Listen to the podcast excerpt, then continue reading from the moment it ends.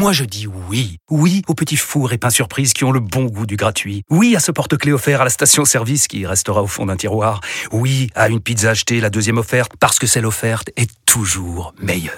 On préfère tous quand c'est gratuit. Chez Skoda, profitez de deux mois de loyer offert sur une sélection de modèles jusqu'au 31 mars. Portes ouvertes ce week-end. Deux loyers offerts après premier loyer en LLD 37 mois sur toute la gamme Skoda, Orenia et Enya Coupé, c'est accord par Volkswagen Bank. Détails sur skoda.fr. Pour les trajets courts, privilégiez la marche ou le vélo. Vous écoutez RMC. Des éboueurs qui se mobilisent par exemple à, à Montpellier, à, à, Antibes et dans certains quartiers de Paris. Euh, ça commence à devenir sérieux. Des montagnes de poubelles qui s'amoncellent sur les trottoirs. Incinérateurs en grève. Les éboueurs ne passent plus euh, depuis plusieurs jours maintenant. Qu'en pensent les riverains? C'est le reportage de la rédaction ce matin. Reportage RMC signé Solène Gardré dans le 8e arrondissement de Paris. Des montagnes de poubelles entassées devant son hôtel-restaurant. Depuis quelques jours, Maria s'inquiète pour ses clients. Ils se posent quand même des questions. Ils se disent est-ce qu'on est au bon endroit? Enfin, c'est pas hygiénique non plus. Ça donne pas une bonne image de, de l'établissement dans lequel ils y vont. La dernière question que j'ai eue, c'était euh, est-ce que c'est quelque chose de normal euh, à Paris? Enfin, je dis non parce que pour moi, c'est pas normal. Soriane, elle, tient une boutique de vin et trouve qu'il y a moins de fréquentation dans son magasin. Nous nous retrouvons avec 10 mètres carrés de poubelles entassées, 50 trous verts, un peu complexe. Le passage est quand même assez réduit sur le trottoir. Beaucoup passent du coup sur la route ou changent de trottoir, donc ils ne voient pas forcément la boutique. Elle a même envisagé de payer un prestataire privé pour ramasser les poubelles. Mais payer 300 euros pour euh, des poubelles qui, pour la plupart, ne nous appartiennent pas, c'est un petit peu désolant. Anne habite à quelques rues de là et elle a trouvé un autre stratagème. Ah, moi, en ce moment, je stocke beaucoup chez moi. Je les descends pas, mes poubelles. Elles restent. euh, Enfin, j'en ai pas beaucoup parce que je vis seule. Mais pour l'instant, je ne les ai pas descendues en bas de l'appartement. Bien qu'embêtée par cette situation, elle comprend le mouvement. Le phénomène de la grève a toujours été fait pour gêner, ce qui est logique, pour obtenir après ce qu'on veut obtenir. Il faut qu'il y ait une gêne quelque part. Donc euh, voilà, nous nous sommes gênés, mais euh, c'est le but d'une grève. Si- S'il n'y avait pas de gêne, ça ne servirait à rien de faire grève. Et justement, malgré les déchets qui s'entassent dans les rues, la CGT est confiante sur le soutien de l'opinion publique. Christophe Farinet est secrétaire général adjoint de la Fédération des éboueurs. On est passé par un événement qui était important en 2020, qui était le Covid-19. À cette période, il y a quand même eu une prise de conscience sur certains métiers de première ligne nécessaires. On est des métiers pour la salubrité publique. Et donc, si on ramassait pas les ordures ménagères euh, régulièrement, si on nettoyait pas euh, dans, le, dans les égouts le réseau d'assainissement, on aurait des maladies très graves à la surface. Et le syndicaliste n'envisage pas d'arrêter. La grève a déjà été reconduite jusqu'à mercredi prochain. Voilà pour ce reportage de la rédaction d'RMC signé Solène Gardré. Et vous dites-nous alors, est-ce que vous subissez ces nuisances? Est-ce que vous soutenez ces grévistes? On attend vos témoignages au 32-16. Et Isabelle est avec nous au 32-16. Bonjour, Bonjour, Isabelle. Isabelle. Bonjour, Vous nous appelez d'où Isabelle? Je vous appelle de Gironde. Vous êtes touché vous par ces grèves des éboueurs? Il y a des poubelles chez vous? Euh, non, il n'y a pas de grève des éboueurs, mais bon, ce serait pas illogique qu'il y en ait euh, effectivement, parce qu'ils défendent effectivement leur euh, leur euh, leur statut. Ils ont bien raison.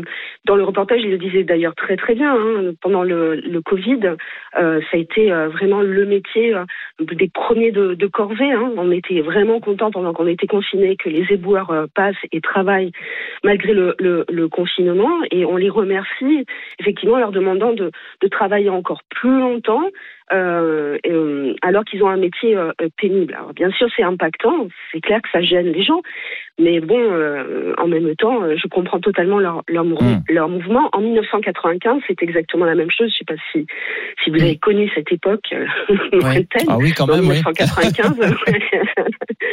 en 1995, ils ont fait grève pendant, je crois que c'était deux ou trois semaines, quelque chose comme ça. C'était juste incroyable. Et effectivement, c'est impactant, on le voit. Et on Vous- voit en tout cas, vous métier comprenez extrêmement ce, vous comprenez ce, ce, ce mouvement.